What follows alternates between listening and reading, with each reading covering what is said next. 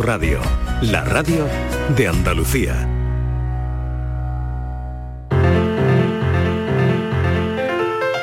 La paranoia de la tarde.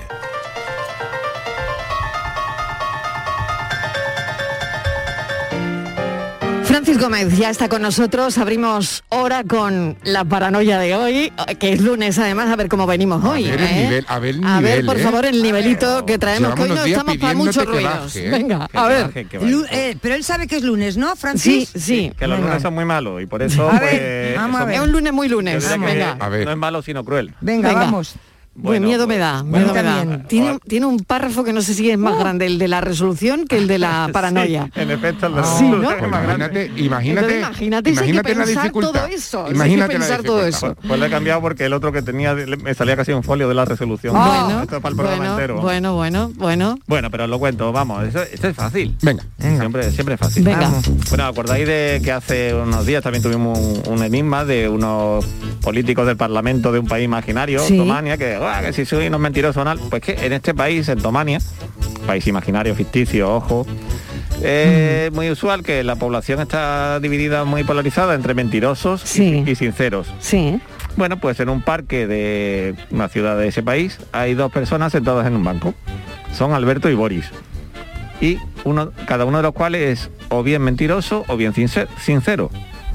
Entonces, entonces, Alberto dice, uno al menos de nosotros es mentiroso. Que, son, Al- que es Alberto y que es Boris. Uno de los dos miente. Exacto. Bueno, no, no, Uno no, de no. no- Yo- uno no, de no, no, no, nosotros- uno de los dos miente, no. Uno, No. Alberto dice, "A- al menos uno de nosotros es mentiroso. Al menos. Al, menos, uno de los dos es un mentiroso. Es mentiroso. ¿Y qué, qué dijo la pregunta? Pues ¿cuál de los dos Pues es el si mentiroso? si Alberto es sincero y Boris es mentiroso, si, o viceversa, o si los dos son mentirosos, o si los dos son sinceros. Venga, Pero eh, vamos a ver, vamos a ver. Alberto y Boris. Pero tienes que dar algún, algo, algo, alguna explicación, Claro, pues alguna. está, este Claro, que tienes que pensar. que- Alberto y Boris, a ver, ¿Quién- la frase quién lo dice? lo repito, ¿vale? Alberto o Boris. En, la este- dice Alberto, yo creo. En un parquecito están sentados Alberto y Boris, cada uno de los cuales es o bien mentiroso o bien Pero, sin- sincero. vamos a ver, Francis, pero Dime. Me- mentiroso porque ¿qué han dicho para saber si es mentiroso o no? Porque habrá Esa que, premisa, habrá que analizar. premisa, claro. Ah, hay que adivinar de lo que están hablando. No, pues esto vamos bien para ser lunes. No. Claro. Hay que saber ¿De qué están hablando? dos- cuál de los dos miente, ¿no? no, no. vale, vale, vale. Tú le preguntas porque allí son- solo hay personas mentirosas y personas honestas y sinceras. Venga, Es sencillo, repítelo de nuevo. Venga, sencillo, ya la última, la última. El- eh, Venga. tenemos a dos, dos hombres sentados en un bar. Dos hombres sentados en un banco, Boris y Alberto. Y Alberto, ¿vale? Cada uno de los cuales es o bien mentiroso o bien sincero. Alberto dice, al menos uno de nosotros es mentiroso. Que son cada uno, que es Alberto y que es Boris. Pues, Es dos, mentiroso, pues dos Alberto. mentirosos. Porque de lo que están diciendo es todo mentira. Vale, o sea que los dos mienten. Los dos Mariló, si no sé lo que No, están hablando. No se llama ni Alberto, ni Boris, ni hay parque, ni nada. Filósofo, son mentirosos, ni están en un parque ni nada. Será. Franci el mentiroso. Madre mía. Bueno, veremos a ver si alguien ha conseguido llegar a alguna conclusión. Si Yo, es yo Alberto creo o Boris. que hemos dado con la solución, pero Sí. no la hemos explicado bien. O sea que los dos mienten. Sí, Eh, Sí. Eh, No. A ver, ¿no? Y de hecho es lo primero que puede parecer, pero ya no doy más Ah, pistas, ya no doy más Claro, pistas. es lo primero que podría parecer, que los dos mienten. No, el Bueno. otro no ha abierto la boca. El otro no ha dicho nada, claro. Solo ha dicho Alberto. Al menos uno de los dos. Claro, bueno. Bueno. Pues nada, si lo saben los oyentes se ponen en contacto con Francis que le va a dar mucha alegría. Que me muy contento de que me hacéis caso. Gracias. Hasta ahora. ¿Tienes una Aqualimpia o cualquier aparato del hogar que no funcione? En Quality Hogar somos los únicos que te lo reparamos con piezas y recambios originales. ¿Quieres cambiar tu Aqualimpia o tu vaporeta antigua por una nueva? Con Quality Hogar puedes hacerlo con las mejores condiciones y financiación. Llama ahora y pide tu presupuesto gratuito y sin compromiso. 937-078-068. 937-078-068. Aqualimpia es marca registrada de Quality Hogar, tu servicio técnico de confianza. Llámanos. En Canal Sur Radio, por tu salud, responde siempre a tus dudas.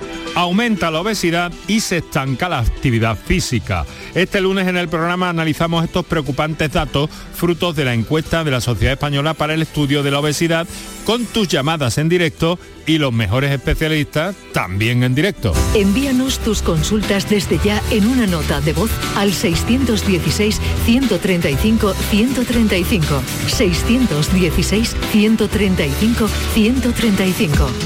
Por tu salud. De lunes a viernes, desde las 6 de la tarde, con Enrique Jesús Moreno. Súmate a Canal Sur Radio, la radio de Andalucía.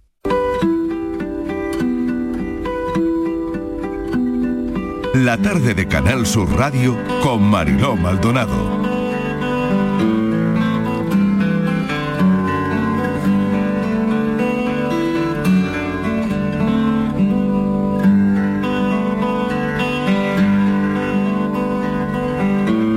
Vamos a contar la historia de una carbonería con dos de sus protagonistas directos. Son historias bonitas a las que la tarde se agarra para poder mejorar, ¿verdad? Un poquito el relato que, tiene, que tienen nuestras tardes desde Andalucía. Kiko Canterla ha estado detrás de esta entrevista y ha elaborado un perfil que vamos a escuchar. Kiko, bienvenido. Hola Mariló, ¿qué tal? Buenas tardes. Pues los avances tecnológicos y la proliferación de las grandes superficies han puesto en jaque a multitud de pequeños negocios, llevando a muchos de ellos hasta la desaparición. Sin embargo, hay algunos que no están dispuestos a claudicar. Es el caso de la Carbonería Parras, situada en el barrio de La Macarena. Es la última que queda en Sevilla y más que a un proyecto de negocio resiliente, responde a un estilo de vida. Luis Aguilar, de 56 años, lleva 40 trabajando en esta carbonería, fundada por su bisabuelo y posteriormente gestionada por su abuelo y su padre. Se trata de un negocio familiar del que también forma parte Carmen Astola, de 81 años, madre de Luis y pilar básico de este lugar tan especial. Tiempo atrás, las carbonerías formaban parte del paisaje de pueblos y ciudades, pero también eran lugares de reunión, por ejemplo, de pintores y escritores que acudían a ellas en busca de carboncillo, lo que daba pie a numerosas tertulias. Desde hace cuatro años, la Carbonería Parra es sede de la Asociación Científico-Cultural Cisco de Picón, nacida con la vocación de difundir la ciencia y la cultura. Todos los domingos, a la una de la tarde, acoge presentaciones de libros, conferencias, proyecciones de películas. Hoy hablamos de esta carbonería porque, como dicen ellos, Mariló, el calor de, el calor de siempre aún existe. Está claro, ¿no? Y hablando como em, calor a algo muy, muy, muy extenso, ¿no? Vamos a saludar a Luis Aguilar y Carmen Astola, que es su madre. Carmen, bienvenida. Gracias. Mil gracias por acompañarnos esta tarde. Y Luis, Luis Aguilar. Hola, ¿qué buenas tardes, Mariló. Luis. Bueno, 40 años, Luis, trabajando en esta carbonería que, que fundó su bisabuelo.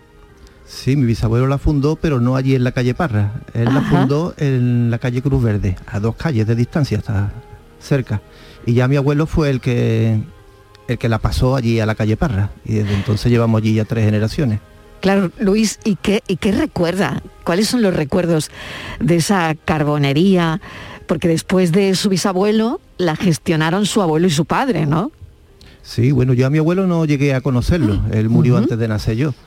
Pero mm, recuerdo con mucho cariño a mi padre y a mi tío Manolo, que principalmente mi tío Manolo era el que traía el carbón en, en camiones y mi padre el que despachaba en el, en el despacho. ¿Y Carmen qué recuerda de todo ese tiempo? Carmen, ¿usted cómo, cómo recuerda ese, ese momento, ese tiempo de la carbonería?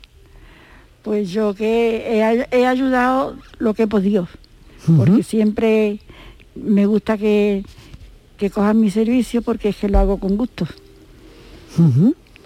¿Y ha ayudado usted durante todo el tiempo, todos esos años? Pues sí. Una Y sigue un- ayudando, ¿no? Es una ilusión que tengo, sí, sí. Luis, ¿sigue ayudando Sí, tu madre? Ella cada vez que yo tengo que ir a hacer algún mandado, ella se queda allí al cuidado de la carbonería y la cuida más bien que, que yo. Claro, porque me imagino que ella eh, sabe cómo va el negocio, ¿no? Pues sí. Lo- con, lo- con los años ya va perdiendo práctica, pero Ah, bueno. porque ha cambiado mucho, Luis. Eh, ¿Cómo la- ha cambiado? La carbonería, Sí. Bueno, pues cambió mm, el- sobre todo la cantidad de ventas, que antes la venta de Cisco era bastante, muchísimo más grande que la de ahora. Eh, otro pequeño cambio es que ahora vendemos leña y antes no se vendía. Ahora la leña se está vendiendo por los nuevos edificios que están construyendo alrededor, casi todos tienen chimenea, muchos de ellos, sobre todo los de los caros. Y estoy teniendo clientela nueva y ellos me pidieron la leña y yo la metí eso hace ya unos 20 años así. Cosa que O me- sea que de alguna manera, de alguna manera has podido darle la vuelta, ¿no? Bueno, darle la vuelta, ¿no? Eh, Bueno, empujarla, empujarla, En empujarla. el, sen- empujarla en el sentido donde debería de ir. Hacia, claro, hacia, mm, hacia lo que se consume ahora, ¿no? Exactamente, lo que pide el cliente. Claro, Hasta, claro. cier- hasta cierto punto, claro. claro. Y siempre hasta cierto punto, ¿no? Claro, naturalmente, fíjate, ¿no? Las chimeneas eh, que no se encienden todos los días, ¿no? Sino para ocasiones determinadas, ¿no? O, Sí, exactamente. eh, al final, claro, al final todo esto, de alguna manera, vivimos en sitios pequeños donde eh, ya no tenemos la- las chimeneas de antes, ¿no? Todo eso ha ido, ha ido cambiando de alguna manera, ¿no? Sí, ahora la chimenea más que nada es un, es un artículo de lujo. Mis Mm. clientes suelen encenderla en Sí. ocasiones especiales. Fíjate, ¿eh? se ha convertido en un artículo de lujo, ¿no? Sí, por lo menos en la ciudad. En los, en los Claro. pue- en los pueblos no, en los pueblos tienen más acceso a la leña que aquí en la ciudad Claro. sale más cara. Claro. Fíjate, con el precio de la luz. No sé tú qué, qué reflexión haces de todo esto, Luis, que, o Carmen, ¿no? Que nos está pasando con el precio de, de la luz ahora mismo en, en niveles absolutamente récord y tú siendo dueño, ¿no? De tu bisabuelo, de una carbonería, ¿no? Bueno, nos está haciendo pensar que hay otros medios de, de calefacción, no solo los que nos imponen las eléctricas. Mm. Hay otros medios alternativos, eh, incluyendo incluso la manta. Cuando hace falta echarse una manta por lo alto, pues se le echa uno. Claro, pero fíjate, ¿no? El, el calor que da una chimenea, Claro. ese calor no lo da, no lo da nada eléctrico, ¿no? Nunca. Sí, sí. Mm. ¿Hacia dónde crees eh, que va tu negocio? Porque ya nos contaba Kiko Canterla que hacéis exposiciones, que todos los domingos acogéis presentaciones del libro, una conferencia, actos culturales, ¿no? Con tertulias. Esto yo creo que ha sido una manera de reinventaros también, ¿no? Mm, Sí, pero es solamente una cosa secundaria. La carbonería siempre hemos tenido claro que va a seguir siendo carbonería. Lo que pasa es que como es un sitio que presta a eso, pues hemos empezado a, a abrirlo a, a actividades culturales y científicas. Siempre solamente un día a la semana para que no interfiera en, la, en el desarrollo normal de la carbonería. Bueno, Kiko, tú que los tienes ahí, a Luis y, y Carmen, eh, no y, sé si... y otra Carmen, Sí. y, y Mari Carmen, mi hermana, que también está aquí presente. Ah, tu hermana también está. También está aquí. Bueno, Mari Carmen, dinos algo. Hola, ¿qué tal?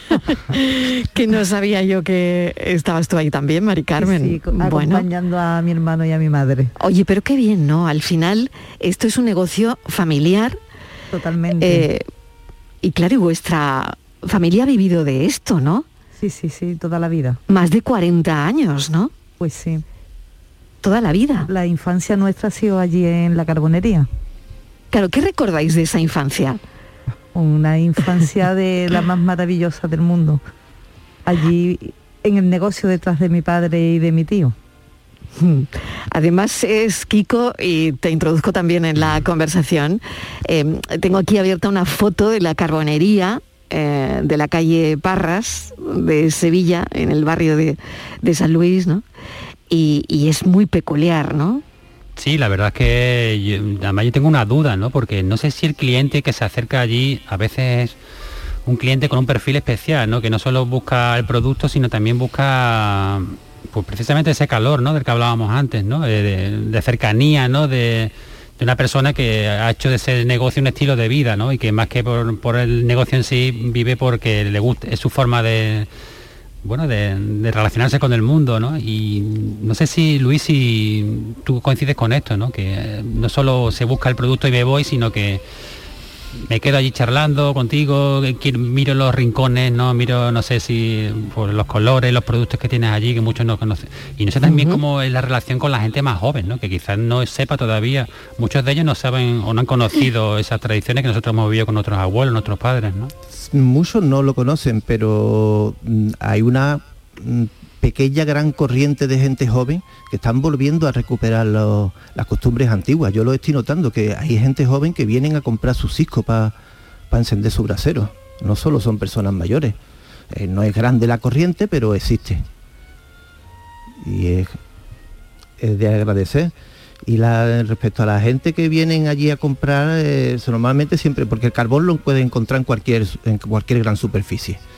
Pero son gente que les gusta comprar en tiendas de barrio. Cosas que yo agradezco, porque sin ellos las tiendas de barrio no existirían ya. Claro, hay, hay otra cosa, ¿no? El, paso del tiempo hay veces que no puede con determinados negocios, ¿no? Eh, ni el paso del tiempo, ni los cambios de mm, modelos sociales, ni la tecnología, ni la especulación, eh, ni las crisis. Hay veces que- que es muy, muy difícil que, que pueda con, con un negocio como el vuestro, ¿no? Y esto, y esto ha sido así, ¿no? Bueno, eh, hemos pasado mm, tiempos malos. Yo recuerdo los años 90 que eh, hubo una especulación inmobiliaria horrorosa y desaparecieron todos los vecinos. El barrio se quedó prácticamente desierto. Después ya poco a poco fueron volviendo, pero fue una época bastante mala, que cualquier otro hubiera tirado la toalla. Hubiera Mm. dicho yo me voy a otro lado donde gane más dinero. Pero nosotros aguantamos, cosa que también tengo que agradecer mucho a, a mis hermanos, tanto a mi hermana Mari Carmen aquí presente como Claro, a mi hermana Lola ahí. y a mi Mm. hermano Paco, que era- Mm. somos una piña y, y ellos disfrutan de la carbonería tanto como yo, aunque Claro, yo el que creo la lleve. claro que fíjate que con cuatro generaciones, ¿no? Porque sois la cuarta generación, si no me equivoco y no cuento mal. Sí, de carbonero sí. Claro, cuatro generaciones de carboneros. Eh, y que todo siga funcionando, quiere decir que, que ahí hay unidad, ¿no? Claro, eso es lo principal. Eh, la unidad también, claro, tenemos eh, la ventaja de que el local es nuestro. Que si Mm. nosotros tuviéramos que pagar allí un alquiler, ya o, Claro, o lo hubiéramos claro. tenido que dejar o nos hubieran echado directamente. Claro. ¿Carmen se siente orgullosa Pues de sus hijos? Pues Carmen. sí, muy contenta, muy contenta. Bueno, que hayan mantenido, que hayan mantenido el negocio familiar cuatro generaciones, porque lo que nos dicen es que normalmente en la tercera ya empieza a flaquear la cosa. Pero ahí se han mantenido, ¿no? Cuatro generaciones. Pues sí, yo ayudo todo lo que pueda. Cuando él tiene que hacer un encargo de reparto lo que sea, pues me quedo yo en el despacho y nos, Mm. nos ayudamos unos a otros. Bueno, eso es bueno, Kiko. Sí, la verdad es que, bueno, ya, está- ya, ya lo estás viendo, ¿no? Una familia entrañable, ¿no? Con una historia también creo que entrañable y que, bueno, eh, pone en valor eh, la importancia de- del pequeño comercio, ¿no? De los proyectos familiares Sí. y que y que con el paso de, los tiempos pues permanecen, ¿no? Yo soy muy admirador de este tipo de, de personas, sinceramente no lo digo porque están aquí delante, sino porque es así, ¿no? Porque son fieles a un estilo de vida y por encima de los tiempos, por encima de las ofertas que puedan tener por un local, por encima de si va bien o no mal en el negocio, ellos se agarran a, a esa, a, esa, a esa idea, ¿no? Y, y yo desde aquí les felicito y les doy las gracias por estar con nosotros, ¿no? Desde luego. Luis, Carmen y Mari Carmen, ¿cómo, cómo se ve el futuro? Sobre todo Luis o, o Mari Carmen, que son los más jóvenes, ¿no? Los que llevan esto para adelante. Eh, ¿El Eh, futuro te ¿cómo lo refieres veis? a, a una quinta generación? Sí, a una quinta generación, o si la Mi Que mi, que mi hermana ya, te lo diga. que mi hermana- ya acaba aquí. A ver, Yo sé la que tengo los niños y mi A ver, Mari mi- Carmen. mis hermanos. No lo sé, no lo sé. Yo no lo Mm. sé si seguirán. Yo creo que no. ¿Ellos qué dicen? ¿Ellos qué dicen? Hombre, ellos cada uno tiene sus trabajos. Hay Claro, los sus mi- trabajos, sus carreras, son- sus- Claro, mis hijos son Claro. los más grandes que están ya trabajando. Claro. Y hay niños más pequeños que se intentará a ver si se puede hacer algo, pero complicadito. Claro, claro, no es, no es fácil, desde luego. No es fácil porque habéis podido vivir de esto siempre toda la familia, ¿no? Sí, sí, sí, sí. Bien, y bien, vamos. Hemos sobrellevado todos estos años, la, cri- la crisis, y ahora la verdad que está funcionando ¿Y, bastante y la bien. pandemia? ¿Y la pandemia? Bueno, la pan- Luis, la ¿cómo, ¿cómo fue durante la pandemia? Eh, yo no llegué a cerrar la carbonería como, como, Fíjate, ¿eh? como venta de, de combustible, pues tenía permiso para seguir abierta. Por supuesto que la venta cayó una barbaridad durante el tiempo del confinamiento, menos los dos primeros días que todo el mundo vino a por bombonas de butano, se creían que se iba a acabar el mundo. Claro, claro. Ya, ya después ya no vino nadie durante 15 días.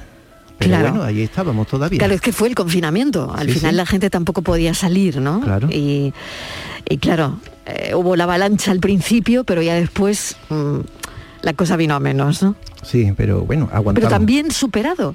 Es que habéis superado también esto, ¿no? Claro. Las crisis y la pandemia. Ujú, sí. Bueno, pues os voy a agradecer enormemente este ratito en la radio. Eh, queríamos, lo ha dicho Kiko, ¿no? Queríamos hablar de eso, ¿no? De los negocios de toda la vida, de la cuarta generación de un negocio, de cómo se ve el futuro desde una carbonería y de cómo a veces el avance eh, no precisamente significa que haya negocios de toda la vida que vayan a menos, ¿no? Luis Aguilar, mil gracias. Mari Carmen, gracias. Y. Carmen Ascola, mil Gracias, gracias, por haber acompañado a sus hijos. Ha sido un placer. Muchas gracias, Mariló. Muchas gracias. Kiko Canterla, mil gracias. Muchas gracias, Mariló. Buenas tardes. 5 y 26.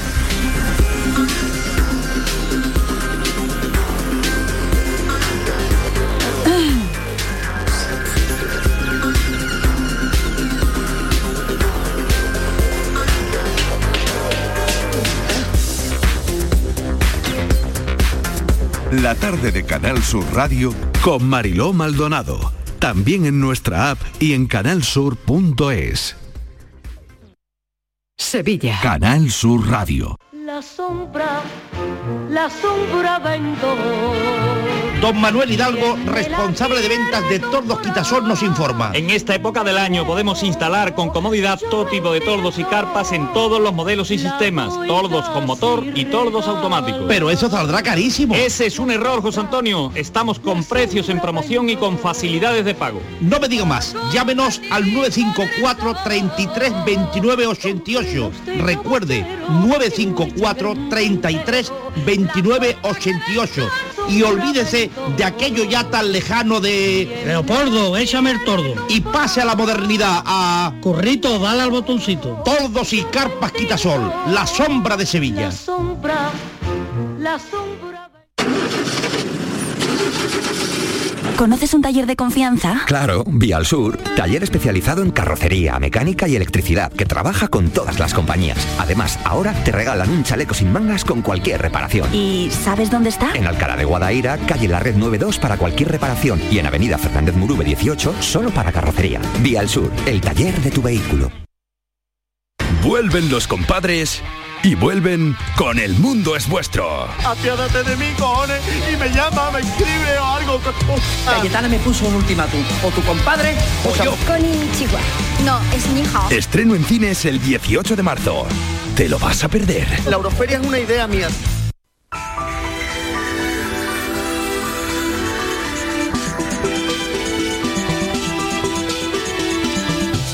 Ha crecido la obesidad en nuestro país, ha bajado la frecuencia con la que hacemos actividad física y este es el asunto que hoy Enrique Jesús Moreno tiene entre manos y que me parece muy interesante, desde luego poner los puntos sobre las sillas a todo esto en el programa Por tu Salud.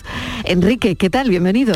Hola, muy buenas tardes Marilón. Pues sí, vamos a entrar en este asunto que nos parece efectivamente muy importante, una encuesta que ha llevado a cabo la Sociedad Española para el Estudio de la Obesidad, cuya presidenta, que es paisana nuestra, nos va a acompañar en el estudio para hablarnos de todo esto. Es la profesora María del Mar Malagón, presidenta de esa sociedad, como te digo, catedrática de Biología Celular de la UCO y subdirectora eh, científica del Instituto Maimónides. Además nos acompañará nuestro endocrino de cabecera, de alguna forma, que es el doctor Cristóbal Morales, y que eh, nos van a dar eh, pues todas las claves necesarias para comprender qué es lo que está pasando, para ver de qué modo la ciencia también a nivel de investigación puede aportar soluciones para que esto deje de ocurrir, porque el problema es grave y desde luego eh, los especialistas nos están dando el aviso desde hace ya mucho tiempo. ¿Qué podemos hacer contra la obesidad? ¿Y a usted qué se le ocurre o cómo la combate? ¿Qué cosas hace? ¿Qué eh, hábitos de vida ha modificado a raíz de lo importante que eso es para evitar la obesidad, que a su vez trae otras enfermedades? Por cierto, que se están dando los primeros pasos para que la obesidad en sí misma sea considerada por los sistemas nacionales de salud en toda Europa como una patología, mm, abordable desde muy distintas perspectivas, desde luego. En fin, de todo eso hablamos y con la participación de nuestros oyentes, Marilón, como cada tarde, y en fin, intentando aclarar, poner luz eh, en medio de, de esta situación que está trayendo muchas complicaciones, muchas enfermedades que parten de la obesidad, con la problemática además de la obesidad infantil, que, que es cada día más grave. Pues esto a partir de las seis en punto de la tarde con todas las llamadas y los expertos y por supuesto la dirección de Enrique Jesús Moreno. Mil gracias Enrique, un beso. A ti Mariló, un beso. Te escucho a las seis, hasta ahora. Gracias. La mañana de Andalucía con Jesús Vigorra es tu referencia en la radio. Con la última hora del día. Toda la actualidad. La información más cercana que buscas y el mejor entretenimiento. La mañana de Andalucía con Jesús Vigorra. Contigo desde las 6 de la mañana. Quédate en Canal Sur Radio. La radio de Andalucía. La tarde de Canal Sur Radio con Mariló Maldonado. Ya saben que estos días una no para de mirar las redes sociales por la situación de la invasión de Rusia en Ucrania. No paramos de contar el minuto a minuto. Y ya saben que aquí eh, tenemos una tertulia millennials de, gente joven. Como millennial y joven es Alona Kibetz. Alona Kibetz es guía turística en Ucrania entre otras visitas, nos enseñaba a muchos españoles sus ciudades, Chernóbil, entre otras. Y el otro día leí en uno de sus posts en, redes sociales que ella no se iba de Ucrania y que iba a luchar contra Putin. Voy a saludar a Alona. Alona, bienvenida. Buenas tardes, eh, buenas tardes a todos. ¿Dónde estás? Ay, yo estoy ahora cerca de aquí, bueno, pueblo pequeño, y estoy con, con mis eh, como compañeros y con mi pareja. Estamos en una casa de personas que nos ayudaron. ¿Has decidido no salir de Ucrania? Ah,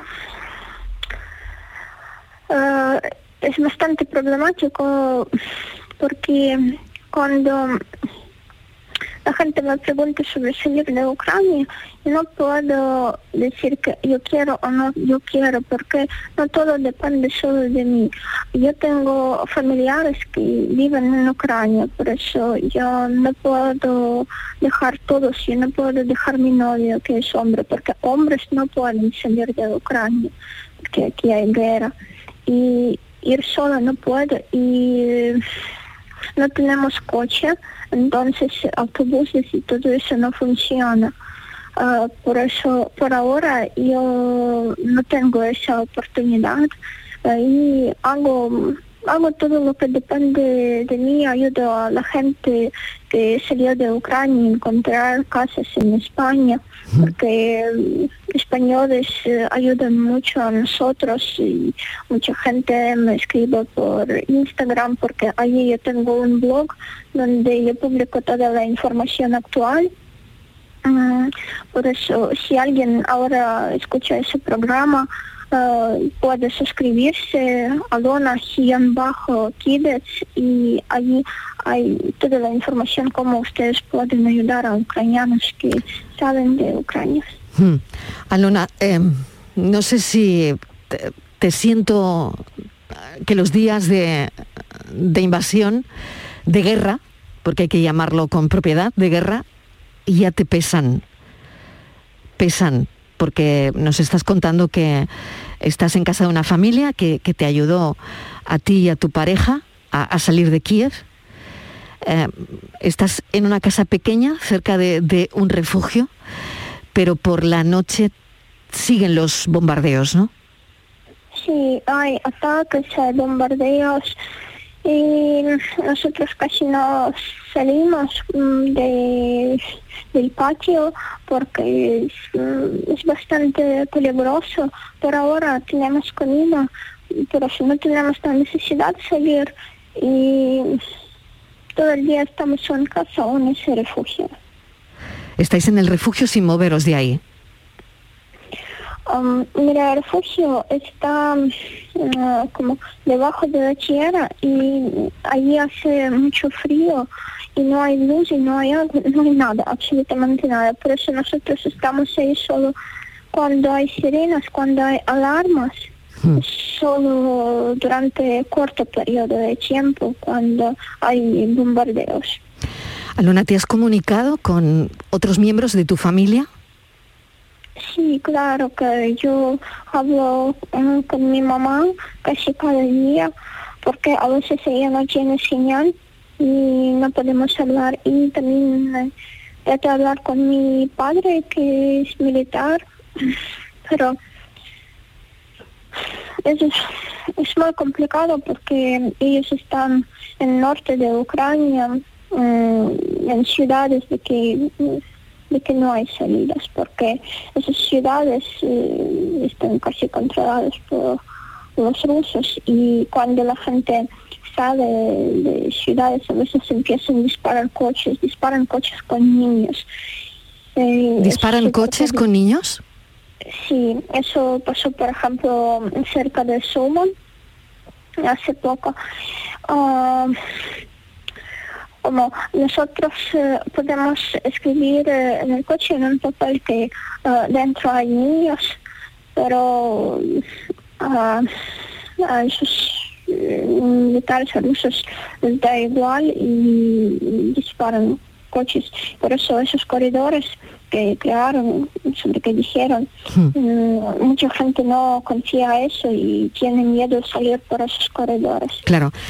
El hecho de que este fin de semana haya ocurrido lo que ha ocurrido hace que la gente ahora no quiera ir por esos corredores, ¿no?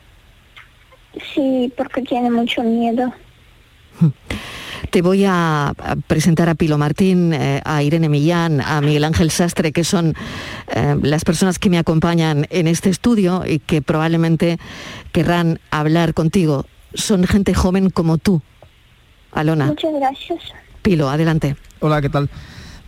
No, no sé qué decirte, o sea, porque al final no, no sé cómo ayudarte, ni sé cómo, ni sé ni siquiera qué preguntarte, porque realmente, pero nada, te estaba siguiendo en el Instagram y estaba viendo un poco tus stories y, y- y- y- yo creo que hay mucha gente que ni siquiera entiende bi- bien, bueno, es que es imposible entenderlo bien, ¿no? O sea, sin estar en tu situación, o sea, me refiero sin, no sé, o sea, no sé qué, qué- qué se le pasa por la cabeza a una persona con nuestra edad que ve que su vida en el futuro, todo lo que tenía planteado, ¿no? O sea, todo lo que tú tenías pensado hacer, ya au- automáticamente tienes que pensar en, en el mañana, ¿no? Y no sé, o sea, es un poco...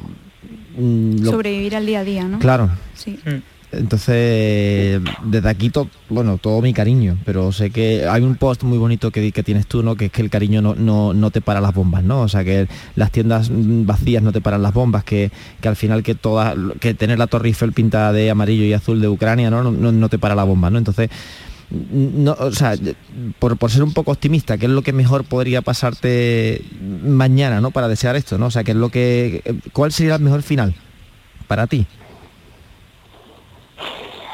Verdad, muchas gracias, eh, muchas gracias por todo lo que hacen, especialmente la gente de España está haciendo mucho porque nos ayudan mucho y con medicamentos y con ropa y con la comida. Mm, digo que, que quiero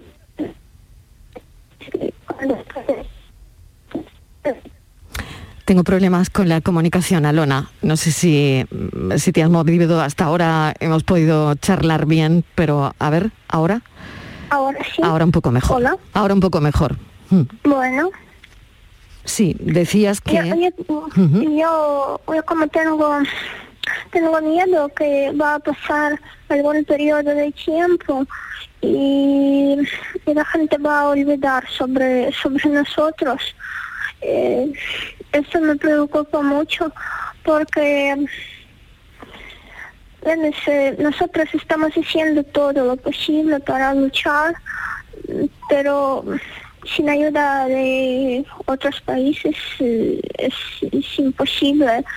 Y lo más triste que nosotros no, no podemos parar esa guerra porque no todo depende solo de Ucrania y del ejército de Ucrania. Porque si, por ejemplo, Ucrania va a dejar territorio de Crimea y de Donbass, donde viven ucranianos a Rusia, eso no va a parar Putin porque él va a seguir con esa guerra y mm, el próximo país mm, a que va a entrar puede ser cualquier. Claro, ¿crees que puede ser cualquier otro país el que el que viva esto, ¿no? Porque está claro que la última hora pasaba precisamente por ese alto el fuego inmediato que ha prometido Putin si Ucrania cede Crimea y reconoce la independencia de Donetsk y Lugansk, ¿no?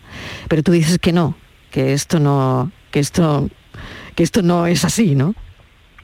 Eso no es así, por eso sería así tan fácil Ucrania, eh, no sé, yo creo que eh, ya eso hicieron porque ah, claro que Ucrania quiere para ese conflicto, pero Putin va a seguir con guerra y esa operación La Paz, todo el mundo puede ver que no es la operación Paz, como dicen en Rusia, es guerra, guerra de verdad, cuando la gente muere, cuando niños mueren, cuando ah, perdemos manos, eh, piernas y todo, todo.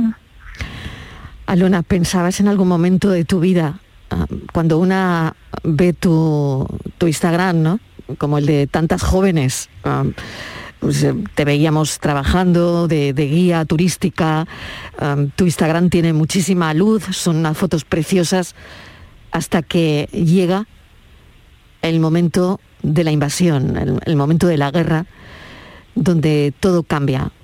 Y, cuando miramos tu Instagram nos damos cuenta de cómo ha cambiado tu vida en, en este tiempo, ¿no? En unos días. Y, y, Alona, esto os lo veía, o sea, de, de algún modo lo podíais comprender o no comprender porque al final la guerra nunca se comprende, ¿no? Pero, Verlo venir, ¿no? pero verlo venir un Mm. poco porque es que aquí en España ha sido como, ostras, ostras, ¿qué está pasando? O sea, que, que- que- no sé, o sea, tenemos la sensación que tú dices, ¿no? De que en realidad esto estaba planeado de antemano que no nos hemos enterado nadie, salvo Putin, y que está utilizando esto un poco como a modo de, de excusa, ¿no? Para demostrar cosas que no, que no tienen nada que ver con Ucrania, ¿no? Que es lo que tú dices, ¿no? Sino que Ucrania simplemente ha sido la víctima que ha pagado los platos rotos de, de todo esto. ¿Vosotros en Ucrania podíais llegar a comprender? venir. O sea, ¿podíais verlo venir o, o- o os ha pillado también como de sorpresa absoluta esto, ¿no?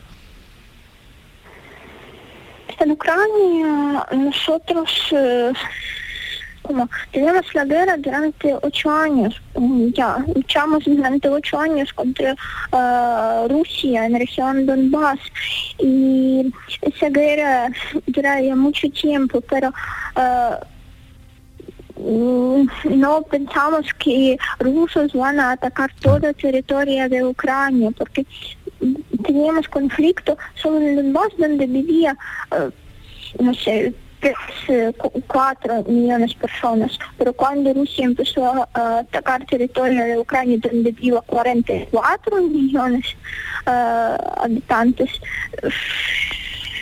es, eh, es terrible porque eh, cada, cada ciudad ahora eh, como está en peligro. Alona, en el refugio, am, no lo sé, ¿os podéis defender de algo? ¿Tenéis armas? No lo sé si, eh, si conoces a alguien cercano que, que tenga armas, si de alguna manera os podéis defender de algo.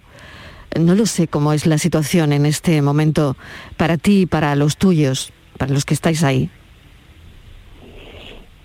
Mm, Voy a ser sincera, ah, el refugio ah, es como mm, un edificio, una construcción bastante especial. Y en Ucrania refugios de buena calidad tenemos muy poco. Refugio que está cerca de nuestra casa, voy a ser sincera, es muy malo. Es creo que solo para protegernos de ese sonido de los bombardeos.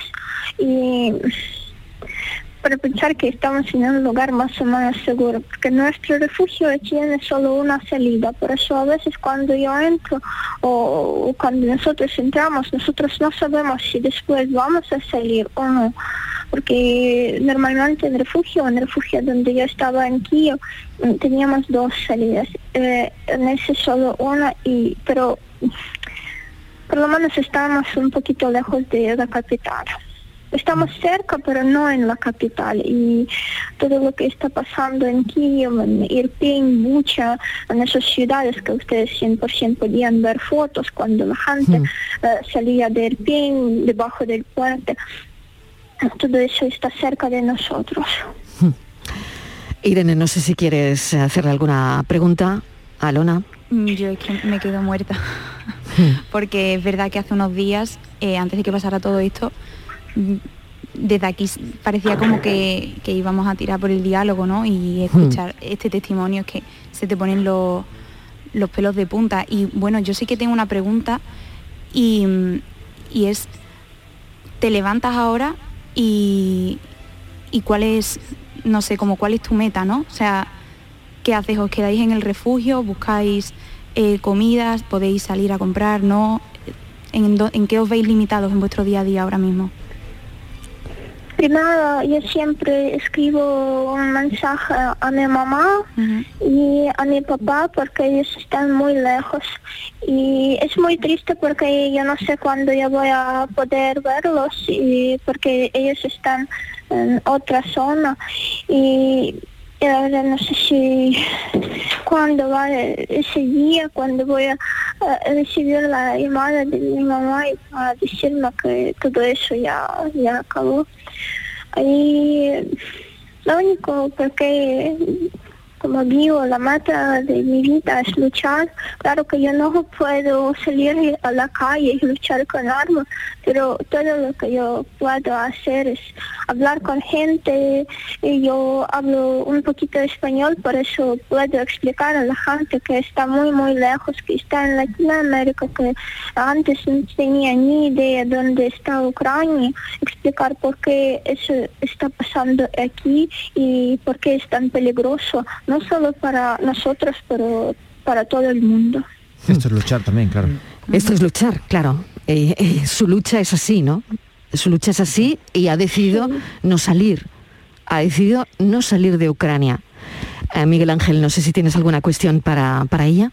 Sí, pues yo creo que lo que comentabais, ¿no? Que llevamos mucho tiempo contigo en la radio y yo creo que es de las primeras veces que te- se queda uno sin palabras y no sabe prácticamente ni, ni qué preguntar, porque eh, realmente en esta guerra pues sí que uno podía esperar que a lo mejor hubiese un movimiento de tropas en la frontera, que hubiese una pequeña invasión, pero el matar civiles de la manera que los están matando, yo creo que a nadie le entraba en la cabeza que en pleno siglo XXI eso ocurriese de esa forma. Entonces, yo creo que todo el mundo nos quedamos mm, em, pues en shock con esto que estamos escuchando de Alona. Pero em, con respecto a una cuestión que ha comentado ella, eh, de que habla con mucha gente y demás, nosotros desde aquí, ¿qué podemos hacer? Porque sentimos todos como una situación de impotencia que queremos ayudar y más allá de mandar algo, de, pues, de alimentos o de lo que sea, no sabemos bien cómo, cómo podemos ayudar a la gente que está allí. Entonces, si, si en esas conversaciones que ella tiene con gente se les ocurre algo de cómo podemos ayudar todos, pues mm, nos gustaría que, que Alona nos lo dijese. Muchas gracias por esa pregunta, es muy importante, porque al principio todos pensaron que es la guerra como de corto periodo, como máximo una semana, 10 días, pero ya pasó 12 días. Y todo ese sistema de ayuda ahora mm, lo están organizando. En mis redes sociales, en mi Instagram, uh, Alona bajo Kivets, yo publico los en- enlaces cómo la gente puede hacer donaciones, ayudar con dinero, cómo la gente puede ayudar a la gente que salió de Ucrania, por ejemplo, si ustedes viven en España y tienen una habitación o un apartamento y allí una familia de ucranianos puede vivir durante unos días ah, o algún periodo de tiempo, también pueden ayudar así. Y toda esa información hay y claro que protestas eso parece que no tiene ningún sentido pero por lo menos eso ayuda a muchos ucranianos a entender que no estamos solos y que en todo el mundo la gente está protestando. Y eso muestra que vale en Rusia no no quieren protestar porque porque las protestas que mm, tienen desde mi punto de vista es como una vergüenza cuando en Moscú donde vive eh, yo no sé 10 millones de personas salen solo miles de personas Mm, ellos tienen miedo de policía, aquí la gente no tiene miedo de tanques y sale contra los tanques luchando, eh, pero eh, protestas eso también ayuda mucho. ¿No tienes miedo, Alona? Miedo, no, nosotros no tenemos miedo porque nosotros tenemos que luchar y es nuestra tierra, aquí están nuestras casas, como nosotros luchamos ahora ah, por algo mm, más grande que solo la propiedad, también por nuestra cultura, el idioma, costumbres, por la religión que tenemos aquí. Por eso yo creo que es de los motivos porque por ahora yo no quiero salir de Ucrania. ¿Qué mensajes le, le darías, qué mensaje le darías a la comunidad internacional que, que te está escuchando ahora, nuestro país? Te llamo desde Andalucía. Ah, no lo sé, si tienes algún mensaje. Em, creo que es Yo muy importante todo lo que estás diciendo de principio a fin, ¿no? Pero son 12 días, has decidido quedarte, no vas a salir, am, con todo lo que eso conlleva. No sé si, has comido hoy, en fin. Mm, La verdad, cuando vivimos en guerra, solo, solo empiezas a valorar todo, todo lo que tienes ahora mismo y yo quiero decir que mm, parece como una frase de la película, pero mm, la verdad es muy importante valorar cada momento con familia y valorar todo lo, lo que tenemos ahora. Por lo tanto, la esperanza es lo último que pierdes y, y estás esperanzada de que las cosas van a ir a mejor. Sí, claro, que todo el mundo está esperando que esa guerra va a acabar pronto. Yo Alona, que acabe pronto, sí, desde luego. Sí, totalmente. Ojalá. Eh, mil gracias. Seguiremos nuestro contacto a través de las redes y, y seguiremos hablando y de verdad mucha suerte. Ojalá podamos ayudar. Eh, sé que de Andalucía están llegando hoy autobuses con niños. Sé que todo esto es, me imagino que es durísimo para ti. No sé cuántos años tienes, Alona. 25. 25. Mil gracias, de verdad. gracias. Gracias. Muchas gracias. Un Gracias. saludo enorme. Cuídate mucho. Pues es el testimonio en directo desde uno de los refugios cerca de Kiev de Alona Kivets. Hasta hace poco trabajaba como guía turística y, y lo que han oído es ya también, y se le nota en la voz, no sé vosotros Pilo, pero el cansancio de los 12 días de guerra y de lo que está viendo y de la decisión que ha tomado, que es de no salir del país. Sí, hay- al- Alona-Kivets, para quien quiera seguirla en Instagram, con B, porque, bueno, y porque ahí está también el enlace en el que pueden ayudarla y seguramente mucha gente que... Fíjate cómo es la vida, ¿eh? Alona defendía o, o- o difundía su cultura, ¿no? Sea, Siendo guía turística y te ayudaba exacto. a conocer lo que pasaba y ahora defiende su cultura frente a las bombas, ¿no? Lo que cambia la vida en un día, ¿no? O sea, de, de tú recibir, ojalá acabe esto pronto y, y- y la llame para decirle a Lona que, que me enseñe su país, ¿no? Pero Exactamente. sí. Creo que deberíamos hacerlo, ¿no? Sí, y- Esto tiene que acabar y Alona nos tiene que volver a enseñar Ucrania. Tenemos ¿no? que hacer un, directo Mm. de allí, una tertulia en directo desde allí y, recuperar un poco de alegría. Porque esto tiene que acabar, tiene Sí, que pero a todo el mundo que pueda ayudarle, que esto es lo importante, porque hay un enlace Mm. para donar, a todo el mundo que pueda ayudarle algo, lo que sea, sobre todo a quien Mm. haya disfrutado incluso de sus tours, que a lo mejor ni siquiera sabían que Alona estaba en problemas. A mí me escribió hace muy poco un, bueno, un traductor que contratamos en Etiopía, que tuvo que desplazarse también por una guerra civil, y, y me pidió ayuda, lo difundí entre mis amigos y varios le, le hicimos un, vamos, nada y menos para nosotros, o sea, porque al final, bueno, 50 euros para alguien de Da igual, aquí, pero para claro, ellos es pero- importante. Pero claro, cuando Claro. no tienes casa, cuando no sabes si vas a comer, cuando te estás desplazando, cuando es que eh, eh, tú la escuchas con una serenidad pasmosa, pero estamos hablando de una familia que, bueno, de una persona que ha abandonado su casa, que está viviendo en casa de otro, que no sabe cuánto tiempo lo va a hacer, que no sabe si, si una cosa tan tonta como si va a tener que dejar el plato de comida en la mesa porque tiene que bajar al refugio, en fin, y que cuando entra al refugio lo, lo hace con angustia, porque dice, Sin saber si va a salir. Y no sabes lo que va a pasar una, después. una única salida. claro, Un refugio con una única salida. Te ¿no? fijas en cosas como estas, que normalmente tú entras en un sitio y nunca te fijas en cuántas puertas hay. Y fijaos cómo nos cambia la vida, ¿no? Que cuando tú estás en una situación tan de tensión, dices, ostras, que aquí hay una puerta. O sea, lo que ella decía de vivir las cosas sencillas, ¿no? Fíjate cómo cambian, ¿no? Tremendo, la verdad es que mm, es, es increíble, pero nada como, como tener ese testimonio que es la verdad, es que está allí. Claro. Y sin Eh, miedo. Y sin y- miedo, y pero con mucho miedo. sufrimiento. Sí. Que Y esto- sin miedo, ¿no? Muchas veces los que sufren en la guerra parece que son los que se llevan tiros o los que... Pero no, no, sufre todo el mundo. O sea, porque al final la vida de Alona se ha interrumpido. Para siempre ya. O sea, esto es una cosa que le va, lo va a recordar hasta que tenga nietos y bisnietos, ojalá que tenga muchos, ¿no? Pero, pero claro, se ve el sufrimiento muchas veces en las fotos de gente sangrando, pero todo el mundo está sangrando en, en Ucrania ahora mismo, ¿no? Que es una cosa como... Ella dice, bueno, estoy lejos de la capital como un consuelo, ¿no? Pero, pero claro, está pensando si va a ver a o no va a ver más a su madre, ¿no? Y yo no paro de darle vueltas a esa decisión, ¿no? A esa decisión de quedarse. Porque con los que están no se pueden ir. Porque su pareja no se puede ir, ¿no? Por ser hombre, Y efectivamente. exactamente, por ser hombre no se puede ir, ¿no? Entonces, esa decisión de decir, bueno, pues yo me quedo, ¿no? Me parece increíble, ¿no? Y 27 años, la edad 25, ¿no? vuestra. 25 había dicho, Vos ¿no? 25 ha dicho, ¿no? 25, sí, sí, justo Parece mi edad. mucho más joven, pero Justo tu edad, claro. sí. Justo mi Miguel edad. Ángel, tu edad.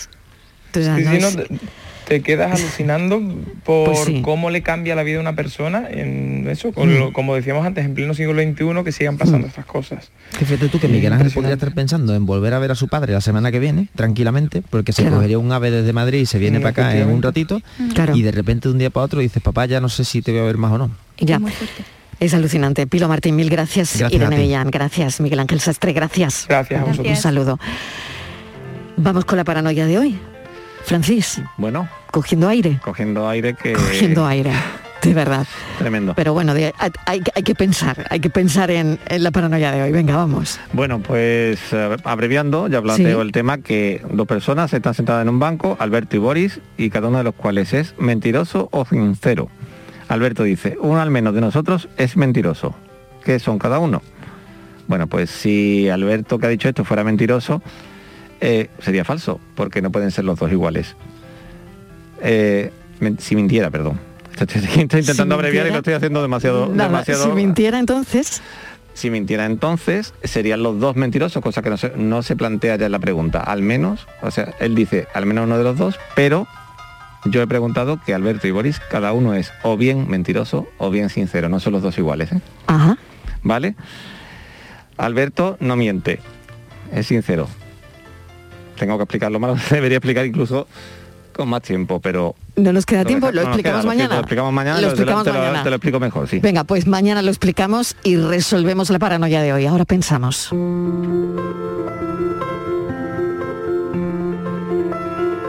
Hacen ustedes cuando tienen un mal día o una mala racha? Hace no tanto la vida me puso delante, o más bien a un lado, a una persona que no siempre lo ha tenido fácil, pero que casi nunca lo dice. Es guerrera, luchadora, tremendamente generosa. Parece incansable, pero se rompe como todo el mundo, aunque eso tampoco suele contarlo. El caso es que el otro día quiso compartir conmigo cómo había conseguido salir de una de esas malas rachas y me explicó que la clave estaba en una lista. La lista de las cosas que la hacen feliz. Cuando empezó a escribirla pensaba en cosas grandes como un super viaje con su amigo. Sin embargo, se dio cuenta de que eso no siempre estaría en su mano. ni dentro de sus posibilidades. Así que empezó a añadir otro tipo de cosas como tomar un café o que las cosas sean de color azul. Como se habrán imaginado, el azul es su color favorito. Puede parecer una tontería, me decía, pero cuando empiezas a ser consciente de la cantidad de impactos que recibes al día de cosas que te gustan y te hacen feliz, las cosas cambian. Me pareció un tesoro y quería compartirlo con ustedes. Y ya que paso por aquí, decirle a esa persona y a quienes se hayan podido sentir identificados con su perfil, qué fuerte eres, aunque te rompas. Azul. Lo dejamos aquí me voy pensando en Alona y en toda la gente que está pensando y pasando, ¿no? Pasando por una situación parecida. Mañana a las 3 volvemos a contarles la vida, que es lo que hemos hecho hoy. Adiós.